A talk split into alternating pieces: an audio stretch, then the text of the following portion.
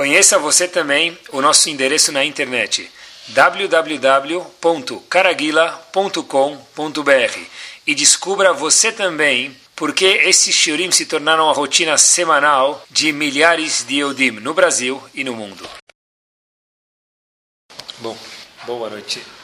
Eu vi tem uma Gumará, eu sempre falo para vocês, que é bom a gente lembrar, que igual o homem tem um cérebro, Leavdil, Hashem também tem um cérebro. Tem um cérebro. Qual o cérebro? Qual o raio-x do cérebro de Hashem?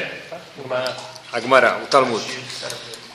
Está escrito na Agmará uma, uma passagem muito curiosa. Quem é chamado o melhor cantor de acordo com o Tanakh? Que, quem é o melhor cantor de acordo com o Tanakh? David Amelech, não é? David Amelech é chamado Neim Zemirot, Israel, aquele que melhor cantou para Bnei Israel. O verdadeiro cantor foi David Amelech. Todo o resto é resto. resto, é brincadeira. Óbvio, quando a gente fala de cantar, entre parênteses, nem passa ou não devia passar pelas nossas cabeças Roberto Carlos. Mesmo em Jerusalém. Tá bom? Por que eu estou falando isso?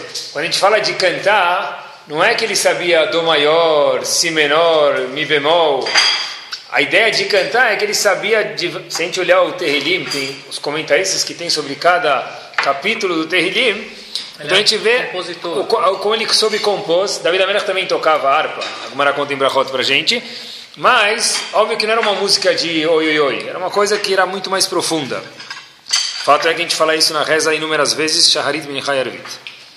A Gemara conta para a gente, pessoal, o seguinte, que tinha alguém, um ser humano, que estava pronto para fazer algo muito mais grandioso do que David Amelech, fala agora para a gente. Em relação ao canto de David Amelech, houve uma, uma pessoa, um indivíduo que, está escrito no Talmud, ele estava pronto a fazer uma obra maior do que David Amelech. Quem é esse indivíduo? O último chute no mundo que a gente ia dar é o que está escrito na Gemara. Nebuchadnezzar. Nebuchadnezzar foi aquele que destruiu o templo Betamigdash. Só para que a gente saiba se situar um pouco, Davi Amelech viveu na época dos profetas. Bom, mais ou menos no ano do calendário judaico, no ano de 3.350, quer dizer, há 2.400 anos atrás, mais ou, menos, mais ou menos. De repente está escrito que Davi Amelech falou, quando ele escreveu o Tehillim, Hashem falou, tem um competidor para você. Quem é o competidor de Davi Amelech? Nebuchadnezzar.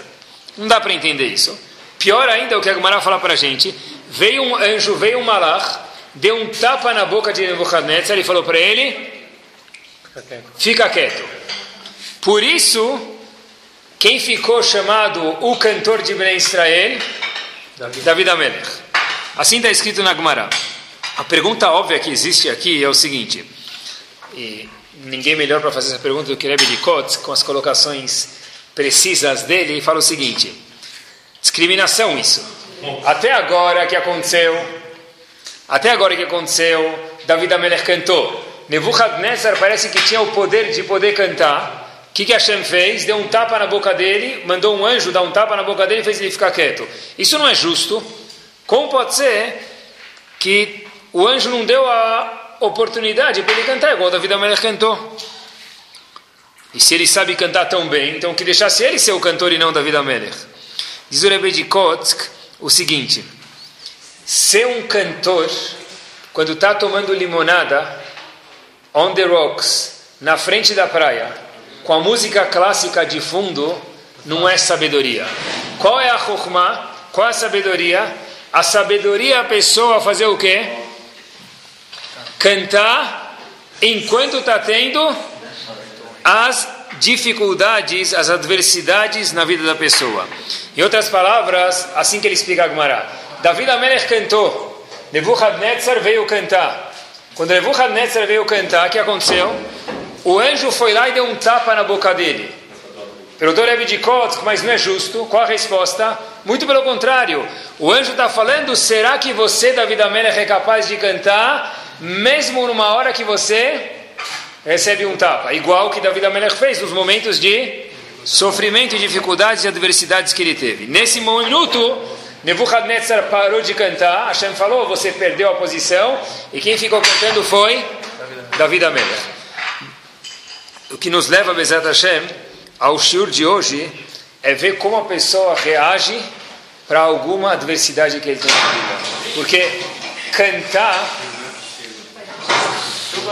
cantar, pessoal, na hora que está tudo gostoso, é fácil. E foi isso que Nebuchadnezzar não conseguiu, ele levou um tapa na boca. Eu vi uma ideia linda. A Gamara conta para gente, em Avodazará, na página 18, ah, o seguinte. Havia uma pessoa que foi visitar o, o Rav dele, que ele estava doente, e de repente, nesse diálogo, o grande Rav Hanina, Ben Teradion, pergunta para o Rav dele, Rav Yossi, a seguinte questão: Mani lechayei aolamavá. Como você me vê no olamavá? Pergunta óbvia é como que o rabino dele vai saber como ele está no olamavá? Como que ele vai saber? Ele está aqui nesse mundo, como eu vou estar no Lamabá? Então essa pergunta nem começa porque, porque a gente está falando de gigantes. Então esses gigantes sabem analisar uma pessoa. Então o Urá falou para o aluno, você quer saber qual é o teu boletim no Lamabá? Se você vai passar direto, vai pegar a recuperação segunda época? Perguntou para ele a seguinte questão: Klum maase baleadecha? Aconteceu alguma coisa recentemente com você? Me conta. Então a Gumará conta para gente, a famosa Gumará, que o aluno falou para o Rav, Rav, eu tinha um envelope na minha casa e eu fiquei na dúvida se esse dinheiro era meu dinheiro ou dinheiro de tzedakah. Perguntou o Rav para ele, e aí, Habib, o que, que você fez? Falou, na dúvida, eu coloquei na tzedakah. Assim termina a Gemara. De novo, quem perguntou para o Rav qual era a posição dele, o status dele no Lamabá? Rav Hanina, o aluno, é chamado Rav Hanina Ben Teradion. Um pouquinho de cultura geral, porque Torá também é cultura. Rav Hanina Ben Teradion foi um dos dez Arugei Malchut, um dos dez mártires que foram mortos por Kiddush Hashem. Quer dizer, uma pessoa que fala que ele foi um gigante, merece um tapa na cara. Que gigante é pouco. E qual a pergunta? Será que eu tenho o Lamabá? Óbvio que ele perguntou porque ele tinha alguma dúvida. Qual a dúvida dele? A resposta é o seguinte: ele não perguntou será que eu tenho Olamabá, porque ele sabia que ele tinha Olamabá. Ele perguntou Mani Lechayolamabá. Qual é o meu eu? Qual é a minha essência referente a algo que quer dizer Olamabá espiritual? Qual é o meu eu Ruhani? Qual é o meu eu espiritual? O Rav dele falou para ele: Você quer saber quem é o teu eu? É simples. Me conta alguma adversidade, alguma dúvida alguma confusão que teve na tua vida. O Hanim Ben falou simples, eu estava sentado, eu tinha um, pronto para ir gastar o dinheiro, estava pronto para ir no shopping comprar um presente para minha esposa, e ai, ai, ai, eu não sei se era dinheiro de Tzedakah era meu. Perguntou Rav para ele, nesse momento o que, que você fez? O que, que ela fez com você? Não perguntou. Mas nesse momento o que, que você fez? Ele diz, eu dei para Tzedakah. Você reagiu numa boa? Sim fiz o que eu achava certo. Falou para ele, Urav, olha, esse é o seu Ani, esse é o seu eu verdadeiro. O eu, Ruhani, espiritual da pessoa, a definição disso, o raio-x da pessoa é como ele reage numa situação de adversidade, numa situação de dificuldade, quando passa algo difícil na vida. Curioso, eu sei que ele nunca estudou Gumará, mas eu ganhei um livro de um aluno sobre essa personalidade que viveu no, nos nossos dias, Steve Jobs. E eu adoro ler, porque fica o cheiro mais, mais vivo. E lá estava escrito o seguinte, que ele causava situações para os funcionários dele fazerem uma besteira por querer. Ele, o funcionário estava conectando um botão com outro, ele colocava o número 1 um no meio, para o número da planilha dar errado, fazer alguma coisa. Por que isso? para ver como os funcionários iam reagir numa, numa situação que deu um pepino. Deu um pepino em conserva no meio do, do, do dia. Como o funcionário vai reagir? Aqui a Torá fala para a gente que não só como você vai reagir, mas o seu eu verdadeiro espiritual é como você reage numa situação de dificuldade. E para a pessoa reagir direito, tem um segredo único. A pessoa entender que existe alguém maior do que nós por maior que o homem é no século 21, a gente cria Baruch Hashem tudo, a tecnologia hoje chega, a gente nem sabe onde a gente está, porque quando você desliga o computador e liga no dia seguinte, já tem mais uma nova invenção na China, já tem mais uma mulher que aparece fazendo propaganda de computador que não entra não na palma da mão, não entra nem no, no, no dedo, talvez. O celular hoje só não é menor, por quê? Porque existe uma certa distância entre a boca e o ouvido. Se fosse menor, faria um celular menor ainda. Mas o homem tem que entender que existe alguém maior do que nós. No momento que o homem ele entende que ele tem que estar submisso a Kadosh Baruch Hu, fica muito mais difícil ele reagir de uma forma brusca e rebelde numa situação de adversidade. As coisas não saíram como eu quero. As coisas na vida só saem de acordo com como ele quer. E esse ele é o ele maiúsculo que é Kadosh Baruch Hu. Porque se a gente pergunta para as pessoas, muitas vezes fazem esse teste consigo mesmo, o que, que você pensou que você ia trabalhar na vida? Tudo menos do que eu estou aqui hoje. Onde você começou? Eu sei onde eu estou hoje, eu nem lembro onde eu comecei. Eu já passei por três indústrias para chegar aqui. Porque na verdade a gente não faz nunca o que a gente quer. Nós fazemos onde a Kadosh Baruch Hu leva a gente. Nem sempre a gente entende isso. Nem sempre, de fato, como ser humano, a gente gosta disso. Quando se fala de adversidades de testes, me lembra, e lembra a todos nós, Avram Avinu. Avram Avinu está escrito em Pirkei Avot, e só de lá que a gente sabe que teve quantos testes? Dez. Dez. Por que eu falo que é só de lá que gente sabe? Porque a gente nem sabe exatamente quais são os testes dele. Tem discussão nos Rishonim, nos comentaristas, quais foram os dez testes de Avram Avinu. Um dos testes é famoso, de acordo com muitos comentaristas, chamado Ur Kasdim. Assim está escrito. Que Avram Avinu se jogou na fogueira. A gente fala a expressão hoje. Pulou na fogueira. Na festa junina aqui, tá bom? Quando a gente fala que pulou na fogueira, quer dizer, ele se meteu numa fria. Mas Abraham Avinu aqui literalmente entrou numa lareira, numa fogueira, para mostrar que ele não concordava com a idolatria. Só que, de acordo com Rashi, esse é um dos testes. Porém, esse teste nem aparece na Torá. Rashi menciona, menciona isso num verso na Torá que se não fosse Rashi, quem não leu o comentarista Rashi nem sabe que esse foi um teste. Qual um outro teste que Abraão Avino teve? A gente leu há pouco tempo, Lech Lechá. Lech Lechá, vai daqui. Sai da tua casa, abandona a tua família, etc. E tal. A pergunta é, o que, que é mais difícil? Pular na fogueira ou sair de casa? De novo, não esqueçam que ele saiu de casa com quem? Com a família inteira. Não é que ele fugiu, abandonou tudo. Ele abandonou a cidade, mas ele saiu de casa com a família. Saiu da cidade, do país com a família. Já tinha 75 anos, mas é mais difícil sair de casa tem muitas pessoas que a gente escuta, olha, tal companhia, o banco mudou ele de país. Ele vai. Não é um nissayon para ele, ele vai. Pensou um mês e foi, achou que era bom para ele e foi. Pular na fogueira, eu nunca escutei ninguém aqui em São Paulo que pulou na fogueira. Então, pular na fogueira, lichorá, é um teste muito maior do que sair de casa. Por que então esse teste nem é mencionado, nem dando importância dentro da Torá? Ele também era muito mais jovem. Então, os dois, Hashem, ele quis fazer a idolatria, né? Quer dizer, ele foi contra a idolatria. Foi julgado Boa, olha que interessante. Olha que interessante, olha o que ela falou. É o seguinte, o Rosh de Baltimore, é, da minha época, já mudou algumas vezes. Mas o Rosh de Baltimore, a Weinberg, Zechatzad Vikadosh de Brachá, respondeu da seguinte forma, como ela falou. Urkasdim, quando ele pulou na fogueira para mostrar que a Vodazara, a idolatria era falsa, e mostrar que Hashem é verdadeiro, quem mandou ele pular na fogueira? Ninguém. Hashem não mandou ele pular. Se ele não tivesse pulado na fogueira, ele teria alguma cobrança de Hashem? Nenhuma. Já Lech Lechá, quem mandou ele sair de casa, que é um teste menor? Hashem. Disse Uroshiva o seguinte: Olha, quando Hashem manda fazer alguma coisa, mesmo que é mais fácil, é muito mais difícil do que eu, ser humano, fazer uma coisa por convicção própria. Por conseguinte, Urkasdi é um teste menor. Só tem um relance na Torá dele. Lech Lechá, já que Hashem mandou. E para você fazer isso tem que estar submisso a Hashem. O teste ele é muito, muito, muito maior. Nesse mundo, a pessoa tem que entender que a gente nunca vai fazer só o que a gente quer.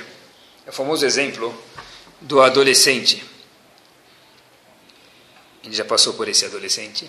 e a mãe ou o pai falam para ele, Bard, está frio, leva a malha. O que, que ele vai fazer agora? Se ele for um Shlita, Rav Shlita Tzadik, ele vai levar a malha e deixar na portaria, porque ele é muito tzadik. Justo hoje ele escutou no shiur que tinha que fazer que mudava ele, respeitar o pai e a mãe. Ele vai, vai se conter e vai rosnar, mas vai levar. Agora, o normal é falar o quê? Malha, agora me deu vontade de bermuda e chinelo. Mas por que isso? Porque já que alguém falou para ele colocar malha, dá vontade para ir de bermuda. A mesma coisa do adolescente, a mesma coisa é com a gente. A Kadush Baruch está falando para Avraham vir a mesma coisa, no nível dele. É mais fácil pular na fogueira por convicção própria do que sair do teu país, abandonar tudo, mesmo que tua família vai junto, porque Hashem te mandou. Qual a razão? Porque para você fazer o que Hashem te mandou, você tem que estar submisso a Ele.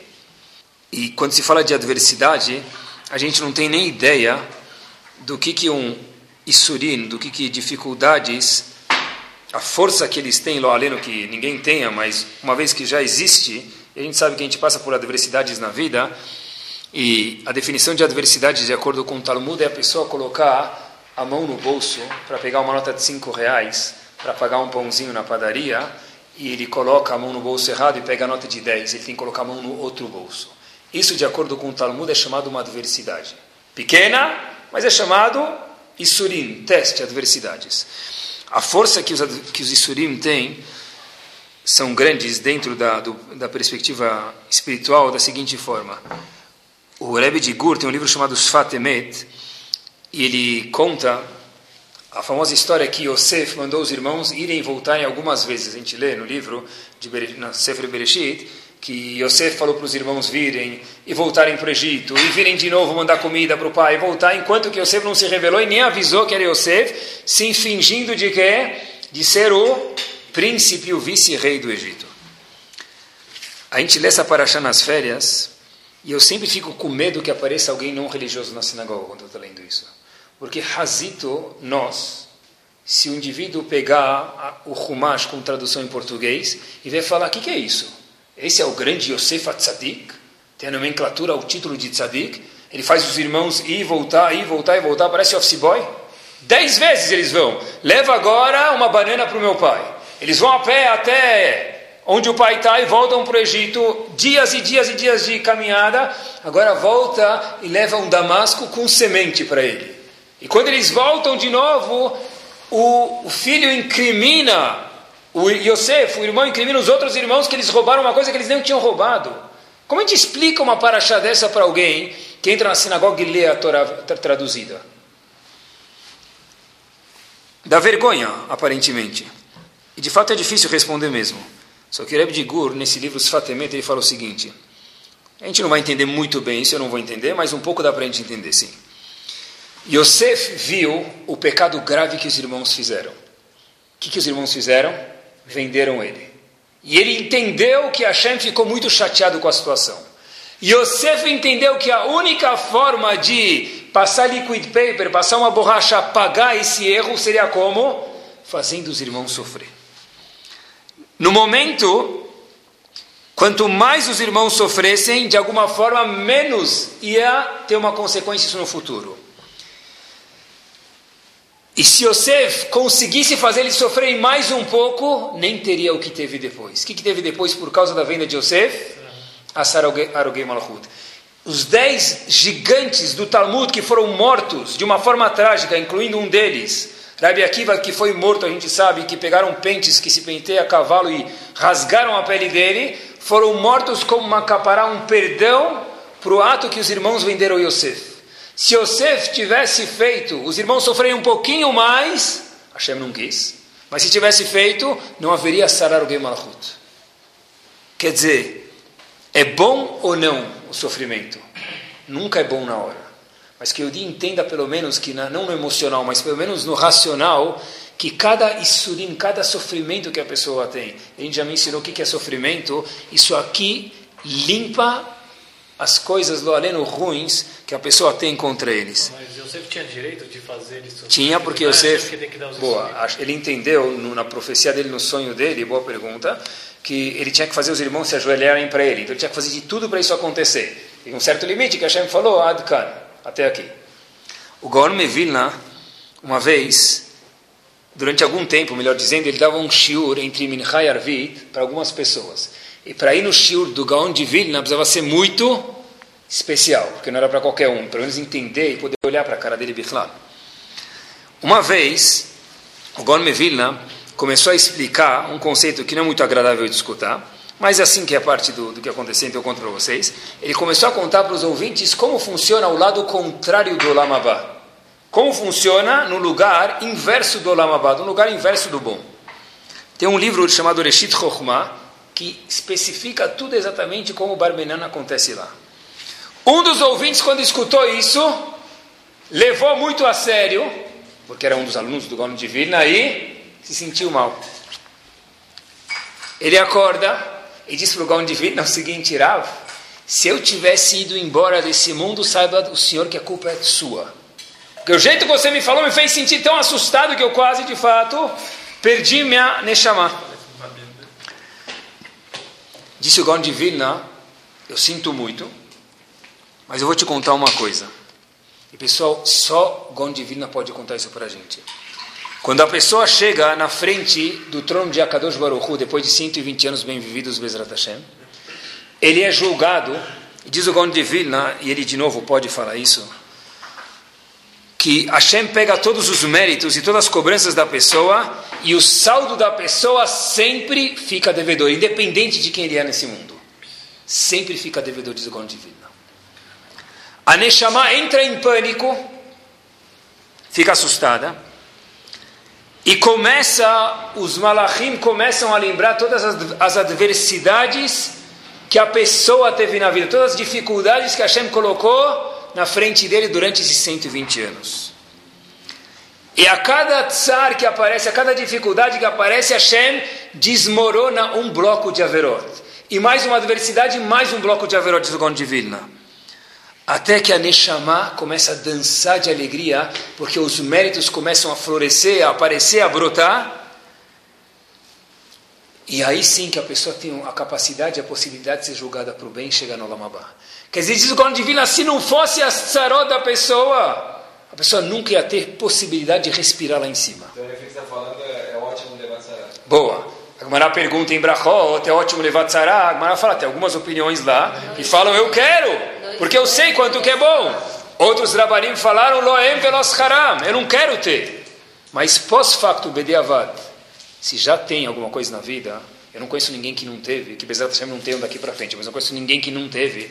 Às vezes, mesmo para estacionar o carro quando não acha lugar, também é uma adversidade. Como a gente reage? Qual é o meu eu espiritual? É a forma com a qual eu vou reagir num fato de que tem uma encruzilhada. E pessoal, não dá para fugir delas. Então, quando não dá para fugir delas, o que a gente faz? Tem que saber como lidar com elas. Tem uma frase que eu vi, parece que é um ditado judaico, não conhecia ele, mas se não for que vire agora. Eu não peço para Hashem diminuir as minhas adversidades. Por quê? Porque eu sei que eu vou ter de qualquer jeito. Eu peço sim para Kadosh Baruch Hu me dar ombros largos. De novo, eu não peço para Kadosh Baruch Hu diminuir minhas adversidades, porque eu sei que eu vou ter de qualquer jeito. O que eu peço para Kadosh Baruch Hu é que me dê costas largas, que eu possa conseguir lidar com as adversidades que eu tenho. E a, maior adversidade foi criada pelo homem. Ontem, justo, fui levar os meninos de Yeshiva, cada domingo fica um rabino, fui levar eles passearem. Eu levei eles no paintball, perto de Yeshiva, e o menino falou, olha, rabino, eu vi uma coisa, essa é para você. Eu falei, pode mandar. E tinha certeza que, falei, vai para o shiur mesmo. Você já ouviu falar no shake and wake? Falei, inglês eu sei, balança e acorda, mas o que quer dizer isso? Falei, ah, Rabino, vou te contar. Tem um iTouch e tem um aplicativo novo que saiu. Falei, como que é? Foi você abaixa esse aplicativo e é um alarme. Você coloca a música que você quiser Falei, o que, que tem shake no wake, balance e acorda? Funciona da seguinte forma: você programa ele para acordar seis e meia da manhã, seis da manhã. Ele só para depois que você ficar balançando ele um monte e chegar na intensidade máxima, ele para de tocar, para ter certeza que você acordou. Aí eu, ele falou, mas não é só isso, é muito mais legal do que isso. Eu falei, puxa, que legal. Como que é? Ele falou, se você balança, balança, balança e cansa um segundo, o termômetro zera de novo e precisa começar a balançar tudo de novo até chegar lá em cima. Ele falou, mas, não sei se você sabe, mas tem um só um botãozinho lá, porque é tudo touch, tem um botãozinho só. Ele falou, às vezes, quando a pessoa está dormindo, ele aperta o botão para desligar, o alarme para. E depois de cinco segundos ele fala, ah, você não conseguiu. E começa a tocar de novo. Enquanto você não chacoalhar, eu não paro. Então, pessoal, esse é o teste mor do nosso shiur. Imagine se alguém comprem o aplicativo, coloquem no negócio de vocês, no iTouch de vocês, e depois de escutar o shiur umas 36 vezes, não deixa ninguém perto, e ver qual vai ser a reação. Essa é a maior adversidade que pode ter. E o, nós criamos, muitas vezes, as nossas próprias adversidades. Tá bom? O, e, de fato, quando a gente tem uma adversidade, a gente fica muito mais perto de Hashem. Ontem, lembrei agora, estava com eles, eu lembrei do Vayosha, Kibassus Paró. Estava vindo um, um cavalo em cima de mim. Por quê? Eles foram jogar, eu fiquei um pouquinho fora. De repente, o dono do paintball começa a falar: whisky, whisky, vem aqui. Eu nunca vi whisky andar. Não era um cal, era um sus. De fato, eu não estou exagerando. Eu, eu sou medroso mesmo de cachorro. Mas não era um cachorro, era um cavalo. Ele tinha, eu não estou exagerando assim, na horizontal, um metro de altura. É um dog alemão e a aleta que não faz nada. Óbvio que ele nunca faz nada. Eu sempre falo que ele nunca faz nada até fazer. Depois que fez, tchau. Então, ele veio, ele veio me cheirar. Uma delícia, foi a coisa mais gostosa da minha vida. Ele veio me cheirar, o dog alemão veio me cheirar. Tá bom? Baruch Hashem que não tinha, eu fiz, eu já passou todo o terrilim, de Aleph a Kufnun, tudo na minha cabeça, né? É, tem, a, tem, a, então, tem, tem esse passo, mas eu fiquei com medo que o cachorro não sabe hebraico e me ajuda muito, né? Então, eu já fiquei muito mais perto de Hashem. Então, pessoal, todo mundo quando tem uma adversidade pode escolher ficar perto de Hashem ou ir longe, a escolha é nossa. E a Kadosh Baruch Hu manda muitas vezes dificuldades para ver como a gente vai reagir. Como nasce uma girafa? Falei para vocês que o shur é cultura. Procurem. O parto da girafa é feito com ela de pé. Razita. Primeira coisa que ela faz, bem-vinda ao mundo, ela cai de dois metros de altura. Baruch haba b'shem Hashem. Assim. Tá bom? De repente, o filhote vai ficar de pé, depois daquele tombo lá. A mãe dá umas patadas para ele cair de novo no chão. Quer dizer, Razito, não só que ele já veio para o mundo, caiu dois metros de altura, que a mãe dá um chute nele. Algumas vezes, até que o bebê desiste, a mãe levanta ele, cuida dele, dá um tapa nele, ensina que cada vez que ele cai, tem que levantar de novo. Uma girafa é assim, e a, gente pergunta para a girafa por quê, ela não sabe responder. Mas a Kadosh Baruch sabe responder. Porque, não sei justo porque a girafa, não posso responder para vocês. Mas a Kadosh Baruch colocou dentro da girafa o quê? Um instinto que meu amigo caiu, levanta de novo. E caiu, levanta de novo. Não é para ninguém fazer isso com o nenê quando nascer na sala de parto, tá bom? Mas a girafa faz. Esse é um instinto, você caiu, levanta de novo. Aprende a levantar porque cai, todo mundo cai. A pergunta é como você reage depois que você caiu. O filho chega da escola, não da girafa, o nosso. E ele conta que ele saiu da classe. Qual a reação direta dos pais? Com boas intenções. O que você aprontou dessa vez? Ou o pai ainda, a mãe mais haha? Que que, certeza, se o professor te mandou embora da classe, deve ter uma boa razão. É? Ele está tá fazendo pior do que a girafa fez, né? derrubando o filho de uma vez só. Né? Esse é um lado. Por outro lado, qual o certo? Fala para o filho que Aletak, Parabéns, faça isso de novo. Qual é o certo fazer de acordo com a Torá? O certo talvez seja o seguinte, pessoal. Escuta o filho, porque ele já entendeu que ele errou. Mas não protege ele. Entende ele, mas não precisa concordar com ele. Porque se ele falou que ele jogou giz na cabeça da professora, e acontece porque a gente já passou por isso talvez, ou jogou um papel molhado na cabeça do amigo dele, você não pode falar para ele, muito bem, continue assim, até o 120. Mas, por outro lado, você não pode mandar um bilhete para a escola, meu filho não fez nada.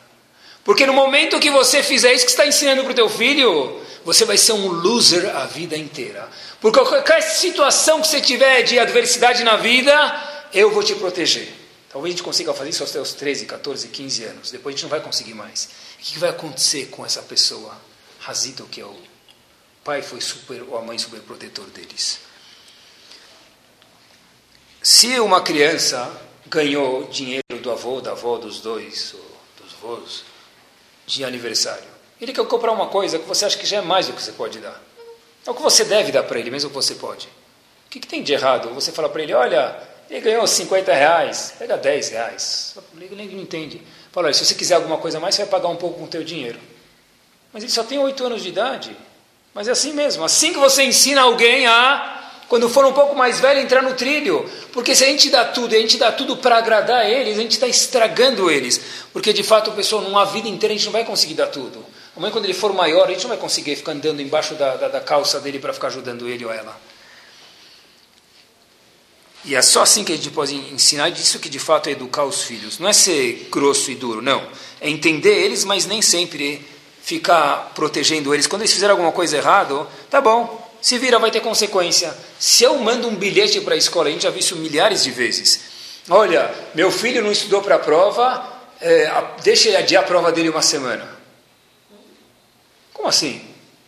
Você pode ligar para a professora, fazer, dar um jeito, talvez. Mas se for fazer a prova e tirar zero, tira zero uma vez, vai acontecer. Que ele lê a próxima vez, ele vai ler o livro, ele vai se virar de tirar bem na outra prova. Porque não é sempre nas provas da vida que a gente vai conseguir proteger. E o melhor exemplo disso, uma vez, veio um grupo de alunos, quando eu estava em Neshivá, e teve um acampamento para sul-americanos, eles vieram de algum lugar aqui da América do Sul, obviamente, não vou falar de onde. E eu lembro que eu estava atrás do Rosh traduzindo o que eles estavam falando para os meninos, para o Rosh E eu lembro que não sei porque o Rosh perguntou para o menino, como vai, Shabbat Shalom, estão passando na fila cumprimentar ele no Shabbat, o que, que teu pai faz? Ah, bater um papo. O menino, meu pai falou, o menino falou para o rabino o seguinte, meu pai faz o que ele quiser. Essa visão que o pai tem do menino, que o filho tem do pai. O que, que vai ser desse menino quando crescer? Tomara que ele consiga fazer tudo que o pai faz, mas nem sempre vai dar certo. E qual a visão? Meu pai faz tudo o que ele quer. Quer qualquer problema que eu tenho, meu pai resolve. Até quando isso vai dar certo? Querer o bem dos filhos não é proteger eles ao máximo, porque todo mundo tem adversidades. Excesso de mimo, sabe que em inglês, como se fala uma pessoa muito mimada? Spoiled. O que é spoiled? Estragado. Podre, estragado. É isso que acontece mesmo. Em português é mimado. Não sei o que quer dizer mimado em português. Mas em inglês a gente fala spoiled. O que é spoiled? É podre. Porque a gente está apodrecendo a criança, não está ajudando ele. Em árabe não sei como fala. Tá bom? Em árabe não tem podre para o filho. Tá bom?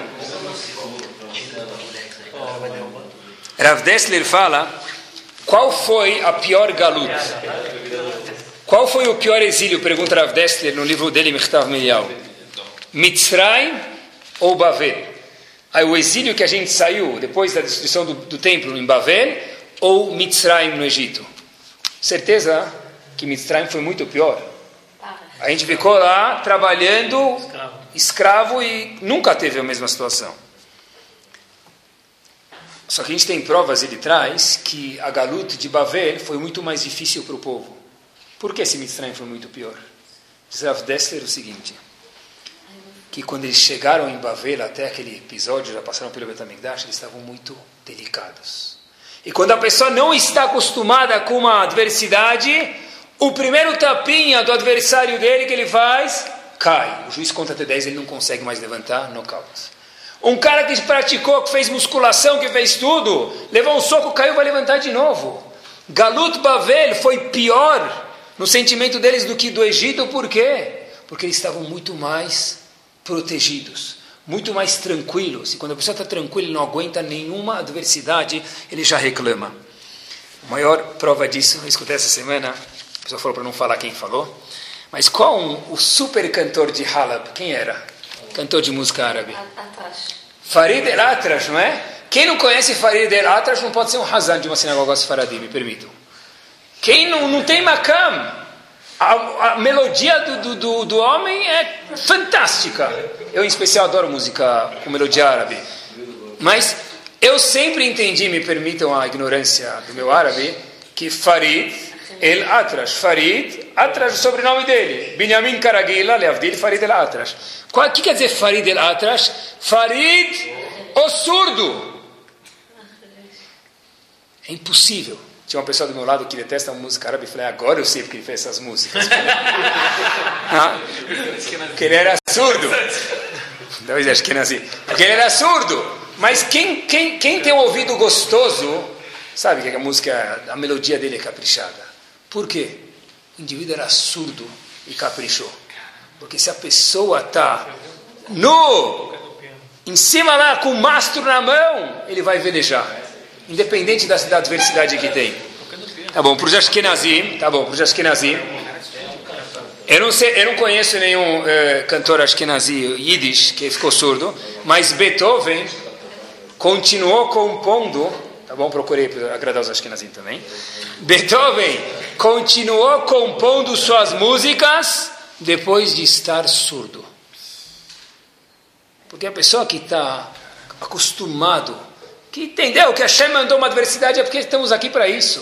Esse é o man, esse é o meu eu, a pessoa capaz de virar e no, no teatro municipal e tocar. A gente vê com os olhos, e eu vejo, claro, com os olhos, que esse, é isso que eu faço, Baruch Hashem, o dia inteiro, crianças que têm 13 anos, que parece que têm 31. Quanto maduros são.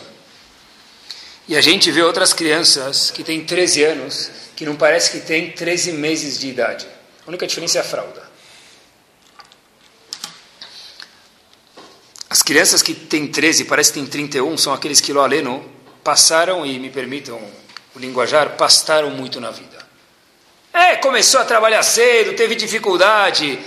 Não é que não precisa fazer isso, mas as pessoas cresceram. Os outros estavam sempre dentro da bolha de sabão. Amanhã precisou fazer alguma coisa, o motorista não estava perto, a pessoa deu tilt. Se perdeu e não sabe nem onde falar onde está, porque esqueceu o GPS em casa. Eles falam, e a gente lê isso, que os grandes do mundo da economia, Bill Gates e outros gigantes, doaram, está comprovado isso em números, mais de 50% da fortuna deles para caridade e deixaram uma pequena quantia, obviamente nos padrões deles, tá bom? Para os filhos deles. Ah, mas Rabino, alguns milhões, se dessem para mim eu já estava feliz. Mas escute só você, se esses alguns milhões viessem de alguns bilhões, se escutasse que sobrou só alguns milhões, é troco isso. E a gente sempre se questiona, poxa, mas que pai bobo. Não quer dizer que tem que fazer isso, eu não sei qual a resposta, mas que pai bobo dá metade da fortuna para lá, outra metade vai deixar só poucos milhões. Razita os filhos, quando provém de bilhões. É, por um lado, razito. Por outro lado, o que, que eles falam, esses gigantes? Eu quero ensinar meu filho a suar e se fazer na vida. E talvez isso é o show de hoje. Dentro da Torá, uma pessoa que não se esforça nunca vai cumprir Torá. Como é que uma pessoa que, que é tudo de mão beijada, você fala para ele, olha, meu amigo, a gente tenta agradar tudo. Hoje em dia tem sushi antes do shiur, sushi depois. Kiddush antes da reza, no meio e depois. Porque senão as pessoas não vêm para a reza. Mas um pouco, não, não dá para agradar em tudo. Tem horário do Kriyat Shema. Não, não, não dá. Não dá, não. Se eu acordar, eu venho. Como assim se acordar? Não, se acordar, eu venho. Você não consegue se relacionar com uma coisa que tem acima de você? Isso que Abraão ensina a gente, estar subindo sua Kadosh Baruchu. Eu vou trabalhar. Mas tem aqui isso é proibido, é juros. Desse jeito é proibido. Isso aqui é falta de honestidade. É, se eu conseguir, eu faço. Como assim se eu conseguir? Isso é como a pessoa se re reage numa situação de adversidade. Esse é o man, esse é o raio-x espiritual da pessoa. Eu recebi um e-mail que mostra que com ser Yehudi não é fácil. E tem que saber se submeter a Hashem. Está escrito o seguinte: Eu amo ser judeu, é uma religião lógica e racional. Só no último mês, se refere a Rosh Hashanah, Sukkot e Kippur, toquei um chifre de carneiro, comi uma cabeça de peixe, rodei uma galinha ao redor da minha cabeça, vestir terno, chique e tênis. Acho que Nazim usam um manto. Usei uma túnica branca. Rezei direto e jejuei por 25 horas. Construí e comi uma barraca com teto de bambu, inclusive às vezes na chuva. Passei três dias consecutivos com os meus sogros, que por Hashanah tudo caiu quinta, sexta, Mais três dias com os meus pais. Fiz voltas com uma planta, um ramo de palmeira e uma fruta cítrica que paguei um preço caro. Bati depois essas folhas no chão. Razito. Comi cerca de 8 quilos de carne. Usei seis dias das minhas férias sem conseguir sair da da minha vizinhança. E por último, passei quase tanto tempo na sinagoga quanto no meu escritório.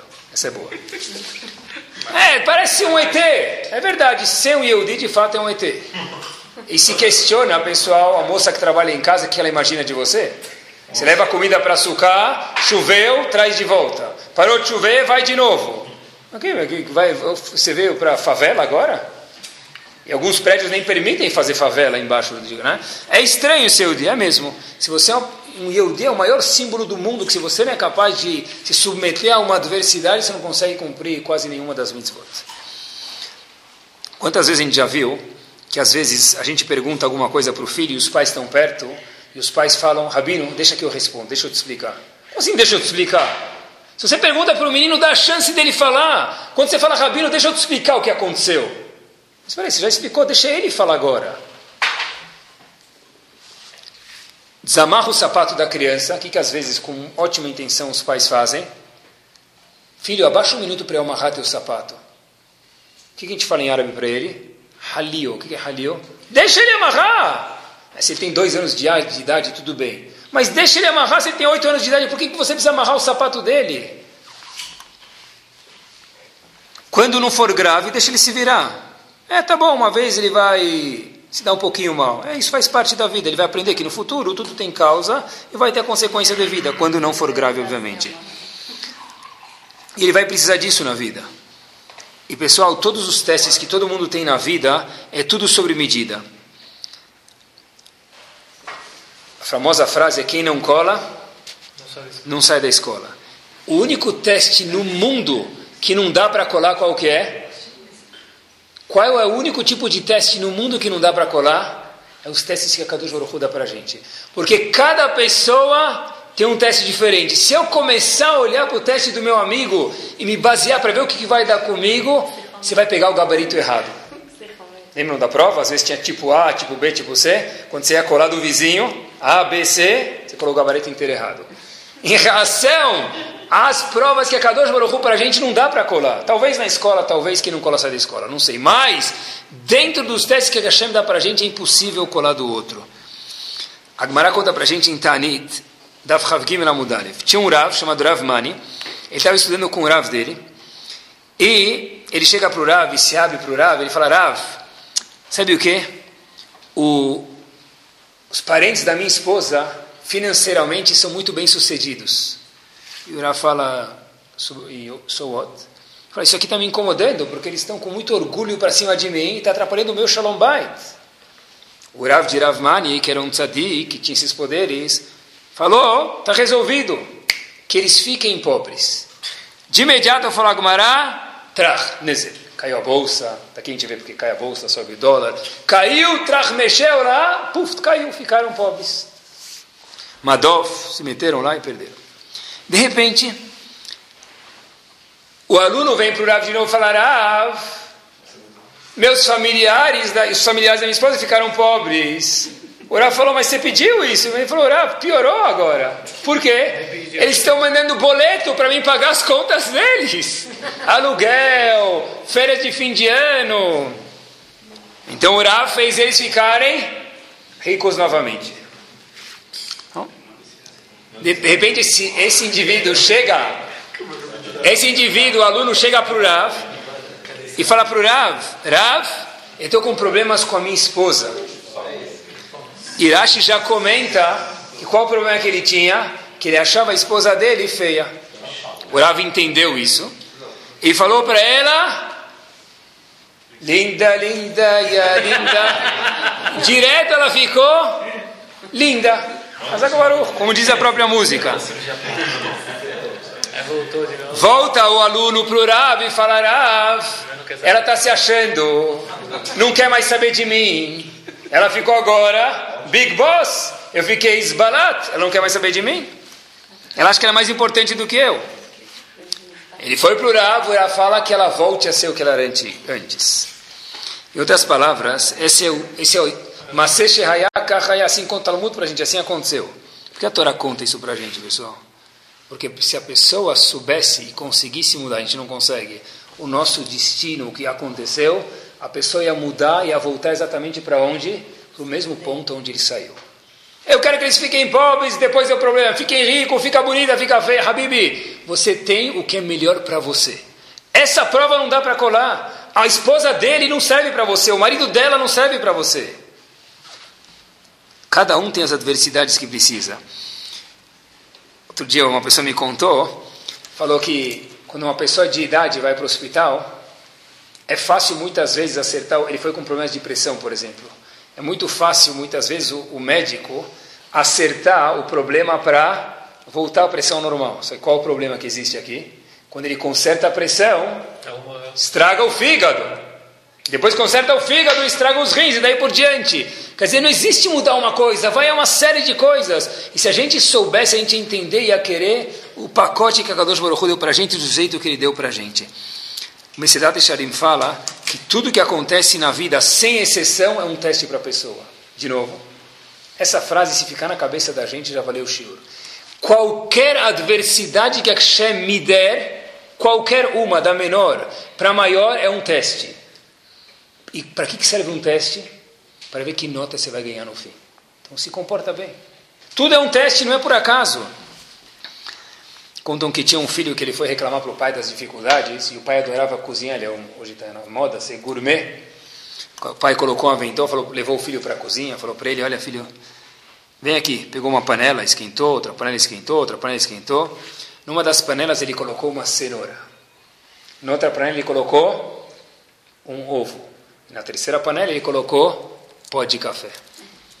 Ele chega para o filho e fala: Olha, Habibi, segura a cenoura agora. Como ela estava e como ela está. O filho fala: Olha, a cenoura era dura e depois de cozida ficou mole. E o ovo, meu filho? O ovo era mole e depois de cozido ficou duro. E o café? O café era um pó que agora deu um gosto gostoso na água. Disse o pai para o filho a mesma coisa. Você escolhe na vida se você quer ser uma cenoura, que quer amolecer para um teste, ser um ovo que quer ficar duro para um teste, ou ser inclusive um café que sabe dar gosto bom para as adversidades. Cada um escolhe. E com essa frase a gente termina o Rosh de Teus, que foi em Teus na Europa e depois em Cleveland, Ohio, ele fez, sabem que a cada alguns anos tem uma coisa chamada Siuma Shas, onde que as pessoas que estudam uma página do Talmud por dia terminam o Talmud. E quem liderou esse Sium na última vez que teve alguns anos atrás foi esse Rav chamado Rav Chaim Stein. Eu não sabia disso na hora que aconteceu, mas depois eu li numa revista americana que ele, desde 1923, foi quando o Rav Meir Shapiro, Zecher Tzadi Vegadosh Zebrachá, instituiu esse conceito de estudar uma folha do Talmud todo dia, em qualquer lugar do mundo, se estuda a mesma folha. Quem participa desse programa, Rav Chaim Stein, ele participou do Daf Yomi, que esse, esse estudo, desde 1923, quando foi fundado, e até o dia, o momento que ele faleceu, ele participava disso. Tiveram dias difíceis na vida dele dias que ele teve que fugir dos nazistas. Tiveram dias fáceis. Tiveram dias tranquilos e dias que ele teve que participar de três casamentos ao mesmo tempo. Mas isso é poder participar constante de alguma coisa, é uma pessoa constante, isso é uma pessoa saber lidar com as adversidades. Em toda a pérola tem uma concha de pedra. Num grão, diz o Yabetz, tem que ter um joio. Num vinhedo, sempre tem ervas daninhas. E numa rosa sempre tem espinhos. Quer dizer, a pessoa escolhe se ele quer ficar com os espinhos da rosa ou com a rosa e tirar os espinhos e saber lidar com os espinhos. Que Bezat Hashem, a gente possa saber pegar as adversidades e saber que cada teste é um teste mesmo. E passar cada vez de teste, e quando a pessoa cresce mesmo, aí a pessoa sabe que o Mani, quem sou eu, Leolamabá, o eu pessoal, o eu da pessoa, é uma coisa referente a como ele se comporta em cada um dos testes. Baruch.